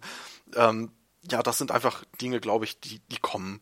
Äh, das ist eine Übungssache, ist natürlich ein Problem, wenn du sagst, okay, das äh, hat dir nicht so viel Spaß gemacht, dann ist die Wahrscheinlichkeit gering, dass man dann ja später das nochmal versucht, äh, bis es dann soweit ist. Aber also Ja, ich habe mich ja trotz Ja, der ersten ja. Runde sogar noch zu einer zweiten Runde bereit erklärt, weil ich dem Spiel ja, weil wir es ja auch hier im Podcast besprechen wollen, weil ich dem Spiel wirklich auch eine Chance geben will. Und äh, ich, ich habe schon Spiele erlebt, wo, also wo ich wirklich nach der ersten Runde gesagt habe, toll, und wer soll das spielen? Und das sage ich bei dem Spiel nicht. Also ich, ich sehe durchaus den Reiz, den das Spiel hat. Also, ne? Aber ja, es ist für mich jetzt nicht die Offenbarung, als die es im Vorfeld äh, immer gehandelt wurde. Ähm, dann lasst uns noch mal kurz über das Preis-Leistungs-Verhältnis der Starterbox reden und dann können wir eigentlich auch schon zum Fazit kommen. Haben wir am Anfang doch schon Jesus gemacht, Gott, oder? wir sind echt schon wieder eine Stunde dabei. Das ist Ja, Ja. wir sind echt schon wieder eine Stunde dabei. Äh, aber lasst uns ruhig noch mal ein bisschen ausführlicher zum Preis-Leistungs-Verhältnis kommen, weil äh, das ist nämlich auch mein größter Kritikpunkt an, an, dem, an dem Spiel bisher. Äh, die Starterbox hat jetzt mir, der sich im Vorfeld wenig über das Spiel informiert hat, der jetzt nicht schon seitdem das angekündigt ist, in den Foren liest und in, den äh, Internetdomänen unterwegs ist und sich Wer macht denn sich, sowas? ja, du zum Beispiel. Ähm, mich hat es eigentlich total enttäuscht, was in dieser Box drin ist, weil man kriegt einen labbrigen Sternzerstörer, Entschuldigung, der ist wirklich labil, wenn man da ein bisschen drauf drückt, knackt der schon. Äh, zwei kleinere Schiffe von den Rebellen. Man kriegt ein paar Marker und man hat zu wenig Würfel, man hat zu wenig Auswahlkarten und das Balancing stimmt nicht und es ist schweineteuer mit 90 Euro. Ja, also erstens, ich, ich bin immer noch über das Argument labbrig erschreckt. Ich habe keine Ahnung, was du mit deinen normalen Tabletop-Modellen machst. Ich, also ich habe keine Modelle, auf denen ich mal so rumdrücke, um zu gucken, wie stabil die sind. Es kann natürlich daran liegen, dass ich vielleicht einfach zu viel Zeit ins Bemalen und Zusammenbauen stecke, um das ganz Risiko ehrlich, einzugehen, dass Tabletop-Modelle sind ist. solide, die sind nämlich massiv gegossen und da kann, kann ich auch mal drauf drücken und den habe ich halt zwischen zwei Finger geklemmt und es hat sofort geknackt. Es hat geknarzt. Äh, Nicht unbedingt geknackt, aber es hat so, so ein bisschen geknarzt, das stimmt. Das kann ich auch bestätigen. Auch beim Rausnehmen schon, wenn man den in der Hand hat, ähm, dann knarzte das Modell so ein wenig. Okay, vielleicht, vielleicht habt ihr mit eurem dann einfach Pech gehabt. Das, das sehe ich jetzt bei meinem jetzt nicht. Ähm, also von, von allen Kritikpunkten wäre das tatsächlich mein, mein geringstes Problem. Ähm, also erstens, man, man kriegt viel in der Box, aber man kriegt nicht viel in der Box, was einem das Gefühl äh, verleiht, sozusagen viel in der Box gekriegt zu haben. Warum ist das so? Ähm, bei X-Wing habe ich ähnlich viele Token-Marker und so weiter, die sind halt alle aus Pappe. Ähm, bei Armada ist relativ viel aus Kunststoff. Das mm, macht zwar nicht den Eindruck, dass es teuer ist, ist es aber. Ja, die meisten Marker sind aber auch bei Armada aus Pappe. Ja, es geht aber nicht um die meisten Marker. Es geht einfach darum, dass da insgesamt relativ viel und relativ aufwendiger Kunststoff drin ist. Also, um das mal ins Verhältnis zu setzen, bei X-Wing habe ich drei bemalte kleine Schiffe. Die sind von der Größe her ungefähr vergleichbar mit der korellianischen Korvette in der Armada-Box.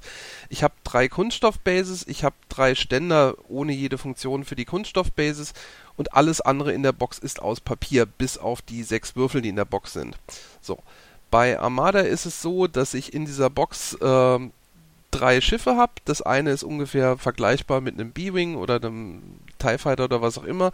Die Korvette, die Nebulon B-Fregatte ist ein Ticken mehr, auch nicht wahnsinnig viel mehr. Ähm, dann haben wir den Sternenzerstörer, der ist annähernd vergleichbar mit einem Millennium Falcon oder einem VT-49 so. Bis dahin äh, soweit so unspektakulär. Sagen wir mal, wenn man das mit X-Wing vergleicht, Größenordnung 40, 50 Euro ähm, der, der, der Unterschied im Material, der, der halt für mich wesentlich ist, der auch tatsächlich so ein bisschen die Haptik bestimmt, ist, äh, die Bases sind deutlich aufwendiger. Die Sternenzerstörer-Base fand ich total genial mit dieser Kunststofffinne. Ähm, dafür fand ich die Stäbchen, die unter den kleineren Rebellenschiffen sind, wieder so ein bisschen lieblos. Da hätte man ein bisschen mehr machen können, finde ich. Dann hast du dazu 10 Jägerbases mit insgesamt 30 Jägermodellen, die jetzt auch nicht so hochwertig sind, aber immerhin. Ähm, und dann halt Kartentoken und so weiter. Hätte von allem ein bisschen mehr sein können, ist keine Frage. Ähm, ich persönlich denke auch, 90 Euro ist bei mir der Punkt, wo ich sage, das sind ungefähr 15 bis 20 Euro zu viel. Ähm, gefühlt ist der Inhalt dieser Box für mich so ein 60, 70, sagen wir 70 Euro Spiel. Ich denke, mit 70 Euro hätten sie auch genau den Sweet Spot gehabt. Das wäre dann noch knapp unter 150 Euro für zwei Starterboxen gewesen. Da hätten sich wahrscheinlich auch mehr Leute am Anfang gesagt, komm, hol mal uns halt zwei. Ähm, von daher, ja, ich denke, Preis-Leistungs-Verhältnis ist halt schwierig.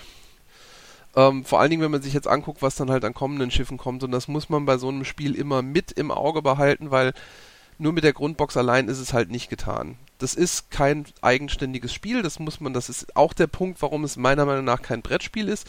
Wer da ein Spiel erwartet, das man auspackt, das man so zehnmal spielen kann und Freude hat, äh, der hat meiner Meinung nach die falschen Erwartungen. Es ist kein Brettspiel ein Brettspiel unterscheidet sich von Tabletops unter anderem auch dadurch, dass du die Grundbox auspackst und dann zehnmal damit spielen kannst und zehnmal ein gutes Spielergebnis hast. Das ist bei einem Tabletop nicht der Fall. Ah, ah, ah, ah, ah. Ähm, das es, gibt auch bei Tab es gibt auch Tabletops, wo du eine Zwei-Spieler-Starterbox für einen vergleichbaren Preis kriegst, wo du locker 10, ja, 12 Partien spielen kannst, ohne dass du das Gefühl hast, jetzt wird's langweilig. Bullshit. Äh, ganz ehrlich, die Firestorm Armada Starterbox kostet auch ungefähr 100 Euro. Da hast du, da hast du auch zwei komplette Flotten drin.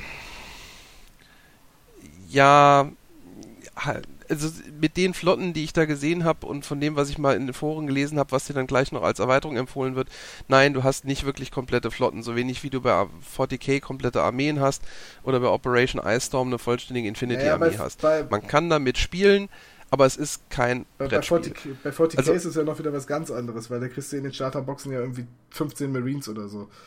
Das ist ja nix.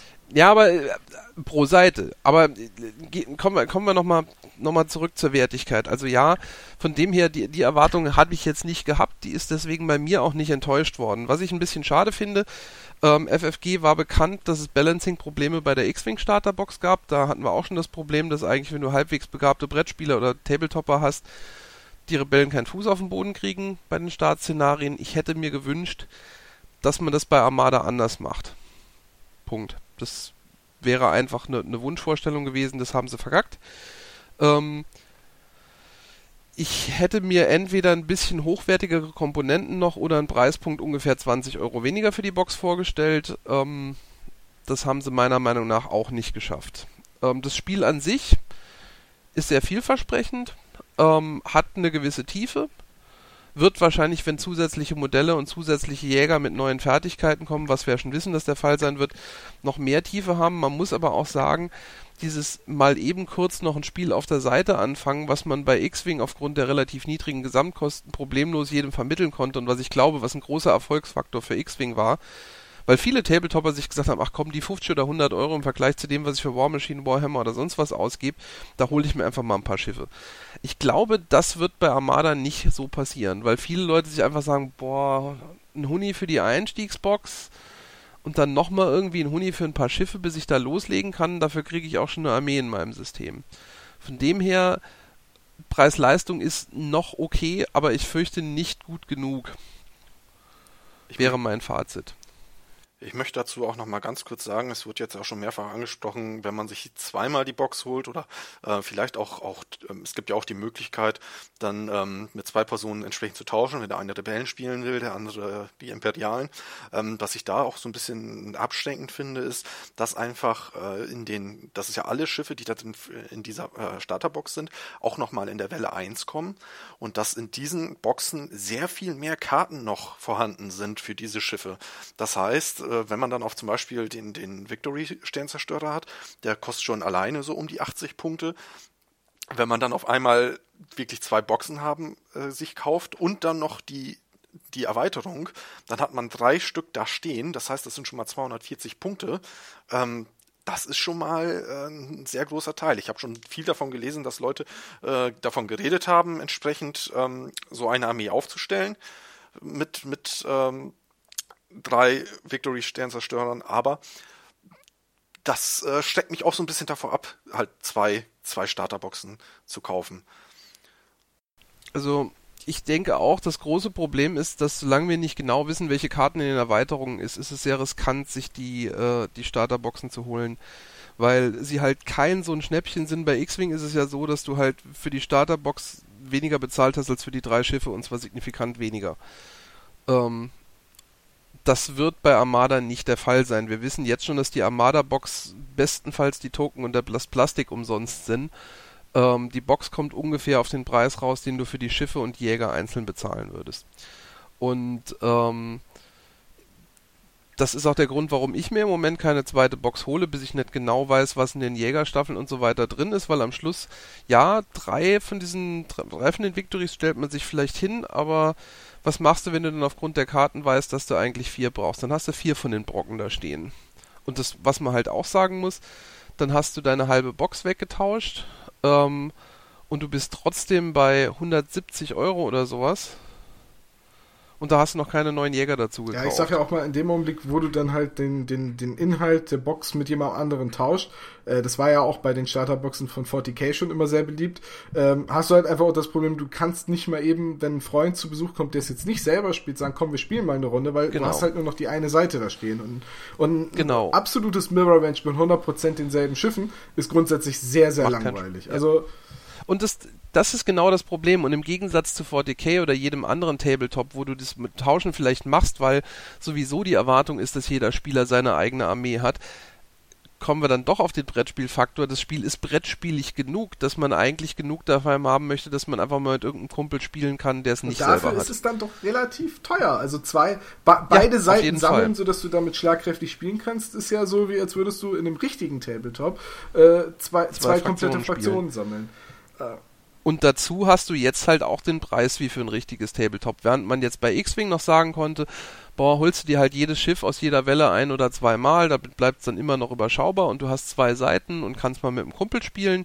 Vielleicht nicht die ultra kompetitiven Listen, wo du irgendwelche Karten fünfmal brauchst, aber im Großen und Ganzen geht's. Das wird bei Armada halt schon richtig, richtig ins Geld gehen. Wenn du dir überlegst, bei X-Wing kam in der ersten Welle, kam glaube ich der Millennium Falke, ähm, der TIE Advanced, der Y-Wing raus. Das heißt, du warst da irgendwie Größenordnung 40, 50 Euro, warst dann mit den Staffel 2, äh, Quatsch, Welle 2 Schiffen dabei und ja, nochmal die gleichen Größen, die Hälfte oder sowas mit der Welle 1, die mit der Grundbox rauskam, das war ja dann nur der TIE Fighter und der X-Wing. Also da, da sehe ich so das Problem, du bist halt bei Armada, wenn du dir nur die Welle 1 Schiffe holst, da ist ein großes Mon Calamari Schiff drin, das dem Victory entspricht, der kostet 35 Euro. Dann ist äh, der Victory selber dabei, das sind nochmal 35 Euro. Dann sind die beiden Staffelpacks dabei, die kosten jeweils nochmal 20 Euro. Das, das ist so das Problem, das ich sehe. Ein Punkt, den ich da auch anmerken muss, wenn es darum geht, um auch äh, Vergleich auch mit, mit dem Vorgänger, ist ja auch natürlich auch die Spielfläche nochmal. Hast du vorhin zwar schon mal angesprochen, aber möchte ich dann jetzt auch nochmal erwähnen, nämlich ähm, X-Wing wird ja 90 x 90 gespielt, ähm, hier sind wir bei 90 x 180. Das heißt, man braucht, also ich persönlich ähm, komme da schon an meine Grenzen. Ich habe meine 120 x 120er Platte, ähm, 180, da muss ich mir noch was überlegen. Ja, dann lasst uns ruhig reihum noch so, so ein Fazit ziehen? Ja, kann ich machen. Ähm, also mein Fazit ist, äh, für mich ist es auch kein vollständiges Spiel, aber es macht mir, äh, also die Starterbox, äh, es macht Appetit auf mehr. Es gibt zwar Kleinigkeiten, die mir nicht so passen, ähm, wie zum Beispiel, dass nicht genug in der Box drin ist, dass zum Beispiel auch, das wir noch gar nicht angesprochen haben, der Entfernungsstab mir ein bisschen ja, ähm, labrig vorkommt, das ist nämlich einfach nur aus Pappe. Ähm, aber das wird man natürlich später, denke ich, auch mit, mit Third-Party-Tools ähm, entsprechend ähm, ja, hinkriegen, dass man da was Vernünftiges ähm, hat. Ich fand die Schiffsauswahl vor allen Dingen auch in der Starterbox sehr gut. Ähm, ich als alter X-Wing und TIE Fighter Videospieler, äh, für mich sind die sowohl die koreanische Corvette als auch die Fregatte als auch der Victory Kreuzer alles alte Bekannte. Ähm, von daher, also mir hat das Spiel wirklich, wirklich Appetit auf, äh, auf mehr gemacht. Ähm, ja, und mal abwarten, was die Welle 1 dann so ergibt. Also was das, wie viel Spaß das Spiel dann auch mit der Welle 1 macht ich bin mehr als gespannt, was sich taktisch und strategisch ergeben wird und was das Fandom draus macht, wenn das Ding erstmal ein bisschen Fahrt gewinnt. Ich bin ein bisschen besorgt, was die Preise angeht, das habe ich schon gesagt, aber ja, ich freue mich drauf. Also, bei mir hat man es wahrscheinlich auch schon durchgehört im, im Podcast selbst. Ähm, mich hat das Spiel nicht nicht vom, nicht vom Hocker gehauen, das kann ich, kann ich wirklich nicht sagen. Äh, ich betrachte das auch ganz losgelöst davon, dass es halt die Star Wars Lizenz hat, auf die sich halt viele Leute draufgestürzt haben, nach dem Motto, oh, Star Wars. Ähm, ich betrachte es wirklich ganz losgelöst davon. Es hat viele nette Ideen, wie den Messstab oder auch, dass man die Schilde über kleine Drehrädchen an den Bases einstellen kann das erinnert mich an andere Systeme, die ähnliches auch schon hatten. Das ist gleichzeitig aber auch so ein Kritikpunkt von mir, denn im Spiel fand ich, wenn die Schiffe nah beieinander stehen oder auch wenn die Jägerstaffeln nah beieinander stehen, ist es enorm frickelig, die Stärke der Schilde oder der, der, der Schwadronen äh, zu verändern, ohne äh, dabei auszusehen, eine andere auch nur leicht zu verschieben. Also wir haben auf einer PVC-Matte gespielt und da ist es tatsächlich öfters mal passiert. Äh, Geht auch auf einer anderen Matte nicht, kann ich dir gleich sagen. Du kommst bei den Jägerstaffeln eigentlich fast nicht drum rum, die Dinger in die Hand zu nehmen und sie dann ungefähr wieder dahin zu stellen. Ja, das, das finde ich, das finde ich halt, wenn es ein Tabletop ist, finde ich es halt extrem ätzend, weil man kann es nicht mhm. hundertprozentig mhm. wieder so platzieren. Ähm, ich ich sehe auch eine große Schwäche in dem enormen Preis im Vergleich zu dem, was man kriegt, weil also ich hätte mir dann eine Box gewünscht, in dem auch zwei kleinere Imperium-Schiffe drin sind, dass das halt ein bisschen ausgeglichener ist und ähm, ja, also ich finde es halt doch sehr, sehr teuer. Und wenn ich dann mal gucke, wie viel ich zum Beispiel jetzt, wenn ich jetzt wirklich mit einer Flotte spielen will, also mit mehreren Schiffen, äh, wie viel ich kriege, wenn ich für 90 Euro oder 99 Euro einfach mal bei ähm, Spartan Games, bei Firestorm Armada ein bisschen plündern gehe, da kriegt man schon mehr. Und es sind ähnliche Spiele, aber sie sind auch wieder schwer zu vergleichen, weil der Fokus ist halt bei Star Wars Armada schon auf zwei bis sagen wir mal, sieben, acht Schiffe gelegt und bei äh, Firestorm mal, das ist wesentlich mehr. Aber ja, es ist, es ist so schade, dass diese Box eigentlich nichts ist, womit der Einstiegsspieler, der vielleicht sagt, oh, guck mal, Star Wars, das sieht nach einem Strategiespiel aus, äh, wirklich langfristig Spaß haben kann, weil, weil du eigentlich gezwungen bist, auf lange Sicht wieder Geld zu investieren in Rebellen oder eben in Imperium, um halt ein bisschen mehr Balancing zu erreichen. Weil es halt kein Brettspiel ist. Guter Punkt. ja, das ist ja auch absichtlich von mir ein bisschen provokativ formuliert, aber ähm, ich finde halt, also es ist nichts für jemanden, der sagt, oh, guck mal Star Wars, sondern es ist eigentlich eher was für jemanden, der genau weiß, worauf er sich einlässt, wenn er einen Tabletop sammeln will. Ich glaube auch, genauso wird es vermarktet und den Leuten verkauft. Ja, also gut, ich glaube, letztendlich kann man festhalten, es ist für, für Tabletopper ist es auf jeden Fall was wert. Äh, wer Lust hat, ein neues Tabletop anzufangen und äh, auch bereit ist, Geld zu investieren, kann mit Star Wars Armada eine Menge Spaß haben. Aber man muss sich halt klar sein, dass man nur mit der Starterbox auf lange Sicht nicht viel Freude haben wird. Dem stimme ich zu. So. Also, dass man nur mit der Starterbox äh, ja, viel Spaß haben wird, denke ich auch nicht. Obwohl ich natürlich die, die ja, äh, Missionsziele noch nicht ähm, ausprobiert habe, was vielleicht dem Spieler ein wenig äh, Unrecht tut, aber ich glaube, so viel ändern werden die daran auch nicht mehr.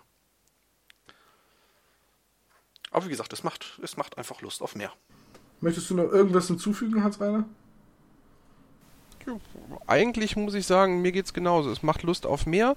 Ich freue mich auf das Kommende. Ich habe eine gesunde Portion Skepsis gegenüber der Preisgestaltung. Ich vermute, dass es nicht so ein Burner wird wie X-Wing, aber trotzdem ein solides Spiel sich etabliert. Ich hoffe es mal und werde mir bestimmt noch das ein oder andere kaufen. Okay.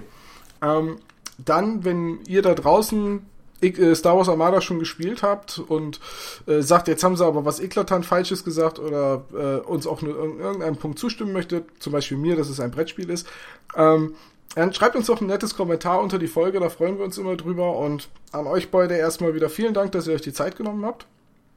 Ja, kein Problem. Ja, äh, Jan, ich hoffe, es hat dir Spaß gemacht. Ich würde mich nämlich freuen, wenn du irgendwann mal wieder dabei bist. Ja, mal und äh, ja, dann wünsche ich euch noch einen schönen Abend. Bis äh, zum nächsten Mal. Wiederhören. Tschüss. Tschüss.